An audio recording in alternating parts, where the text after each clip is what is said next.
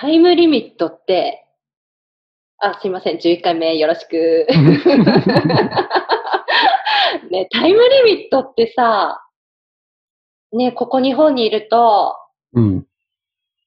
よく言われてるのが、その二酸化炭素の件でさ、うん2030年までに何パーセント、で、2050年までに実質ゼロとかさ、うん。なんか、結構さ、なんか意外とちょっと時間、まあないじゃないけどあるみたいな、ちょっと難しい感覚に取られるっていうか、まあそんな超切羽詰まってない、来年のことじゃないみたいなうん。感覚あるうんだけど、うん。そうじゃないんだよね。うん。もう、なんていうか、ね、タイムリミットっていうのが一体誰のためのタイムリミットなのかっていうところから、うんうんうんうん。うん、そうだよね。だって、まあ、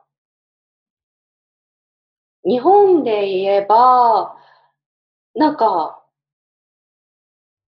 そもそもさ、去年あった台風19号とか、ああいうのがさ、なんか、まず、伝えられ方として、気候変動のとかさ、うん。気候変動の一つとしての、何？うん。起こったことみたいにさ、うん。まず言われない、もう台風が、みたいな。だから、全く私たちわかんないんだけど、うんもうすでに日本でもタイムリミットが来てしまった地域だったり、うん。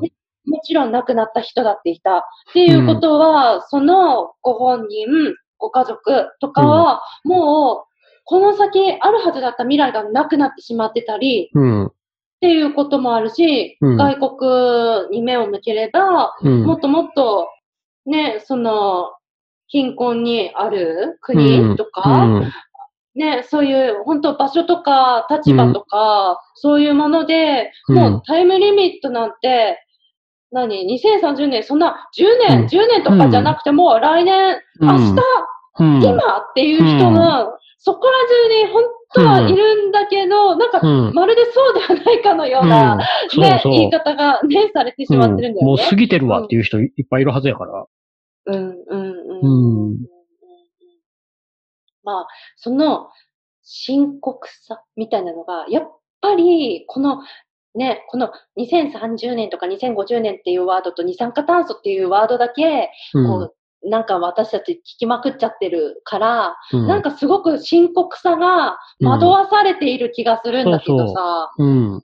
そう結局、うちらが考える、うん。こう、深刻さのレベルって、パリ協定の2度以内、1.5度以内、うん、そこを超えると進歩手遅れになるから、うん。それを実現させないために何かをやりましょうっていうところにしか話はいかなくって、うんその1.5度以内、もう減ったくれも、今、今もうすっごい深刻な影響を受けてる人たちっていうのが置き去りにされてる。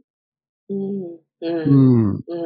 うん。うん。だからそこに向かって二酸化炭素をこれぐらい削減しなあかんっていうだけの話になってて、うん実際にそこまでに起こっていくであろうこととか、もうすでに起こってることで影響を受けてる人、影響を受けるであろう人たちの話になかなかならへん。気温だけの、うん。気温と二酸化炭素の話だけになって。なってるよね。なんか、そう、CO2 を削減できれば大丈夫ですみたいな、なんか、なんかとても単純すぎるような片付け方というか、なんというか。そこに人があんまりいいひん。うんうんうんうん、うんそれも一番影響を受ける人たちとか、もっと広げれば自然環境とかの話がうん。ほとんど出てきひんっていう感じ。うん。うん。で、大体気候変動なんてもう気候科学者はずっと言ってるんやけど、うん。人類が今までに直面した最も深刻で最大の危機、うんこのままほっといたら人類滅亡っていうイメージまでできるぐらい？え、あのさ、ちょっと、ちょっと古いけどさ、いつだっけ？あの、ノストラダムスの第4年とかあったよね。うん あれ並みってことだよね。なんつうの？もそう、だからう、うん、具体的にいつとかいうのが言えへんけど、もうん。う、なんていうかな、負のループがブレーキかけられずに転がり始めて加速したら、もう多分誰にも止められへんから、それが一体いつ来るのかっていうのもうん。よくわかってない？あの、なんていうかな？うん。よくニュースで聞くのが、うん。考えられてたよりも早いとか、早くこんなことが起こってるとか、こう、今までのこうモデルが、だいたいこういうことはいつまでに起こるよとか言ってるのよりも、だいぶ早くいろんなことが起こってて、わだから、これ、気候科学者とかがどう考えるかって言ったら。こう、物理をずっと気候モデルに入れていって、で、過去に起こったことはある程度正確に再現できていて、過去うん。の、過去を再現できると未来も、こう、再現うん。した未来、モデルがうん示した未来っていうのは正確なものに近いっていう考え方をするのね。で、うん、過去はある程度正確に再現できてるんだけど、未来、来るはずやった未来がもっと早く来てるっていうことは、何かうちらが理解してないことがうん知らんところで起こってる可能性があるんちゃうの？ってなる。怖い。うなんかすごい、い水面下でね、こう、じわじわじわじわっうんと。だから全く分かってないところで何かが作用し合ってとか、で、起起こってるからこんなにいろんなことが早く起起こり始めてる？やとしたら、早くそれを突き止めへんかったら、うん。うん、うん。どうにもならへんようになるし、で、そうなった時うんに確かに、もう一刻も早く二酸化炭素うん。の排出量を削減するのが一番手っ取り早い方法やっうん。てなるのはわかるんだけど、でもやっぱりそこにはなんか人なりなんなりうん、生活にこうつながるような話は、うん、戦うん闘、誰もなんかすごい離れた場所で何かを言われてるような、二酸化炭素削減の話されても自分何したらええのっていう話になるし。うん。でそもそもね、二酸化炭素目に見えないからさ、うん。なんか、そういうこと言われても、やっぱり実感ないのよね。うん。うん。なんというか。うん。うん。で、こう、個人に何ができるのって言われたら、いや、うん。こう、政府レベルとか、こう、国際社会レベルでできることよりも大きいことなんか一つもないんやから、うん。何をやったって、いや、そんなこと言うてんと、うん。個人に一番できる最大のことは投票ですよ、ぐらいしか言ったことないし、うん。うん、ちゃんとちゃんと、こう、政党と政治家は選んでください。気候変動を重視する人を選んで、っていうしかない。で、まあそうなってくると、じゃあ、うん。こう、どういうことが、こう、気候変動やったら大事なのか、うん。気候変動、なんせ気候変動って前の参議院選挙の時に聞いた。選挙。えっと去年のだよね？去年の2019年のでしょ、うんいやー、なんか、ない、ないね。うん 気候変動っていう言葉とかも聞かなかったね。うん、経済、うん。えっ、と、まあ、うんうんうん安全保障、外交、まあ去年やったら消費税、うんうんうんううんん。あったね。ううんん。そんなんばっかりで、気候変動っていうのが出てけへんけど、じゃあ、気候変動ってどう関わってるかって言ったら、すべてに関わってるのね。経済にも関わってるし、国家安全保障とか外交にも関わってるし、雇用、エネルギー、医療うん、社会保障、うん。で、あと最近やったら、やっと話題に上るようになってきたジェンダーの問題。こういうのにもあ全部気候変動っていうのが関わってて、でうん。まあ、わかりやすくみんながすぐ経済経済って選挙の時言うから、経済にどれぐらい気候変動が関わってるかっていう話をすると、例えば、うん。あの、うん。2030年までに、えっ、と、インフラとか、あの、気象警報システムとか、農業のあり方とか、あうの、熱帯の海にあるマングローブの保護とか、あとは水資源の管理に、うん。世界全体で180兆円のお金を投資すれば、うん710兆円の恩恵を受けることができるっていう研究結果があるの。お、増えた？500兆円、うん。逆に考えると500兆円の損失を防ぐことができるの。180兆円。2030年までに費やせば。うん。その、うん2030年って、要するにあの、二酸化炭素の排出量をうん。これぐらい減らしましょうっていう、そのリミットまでに180兆円うんつぎ込めば将来的には710兆円の恩恵を受けることができる。すごい。すごいね。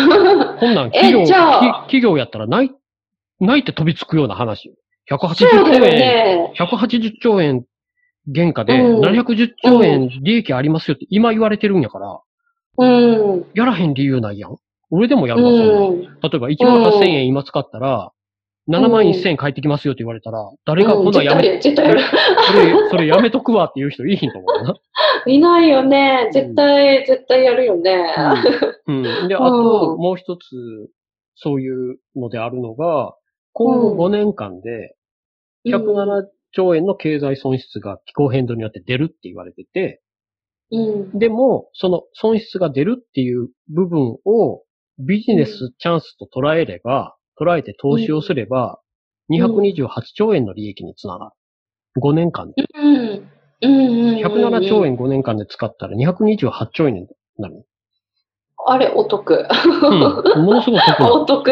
うん。うんこんないい話ない。そう。でも、こういう話が、選挙の時に経済の話になった時に出てきひん。どっちかっていうと、気候変動対策をしなければっていう話だったら、どっからコスト出す出すの？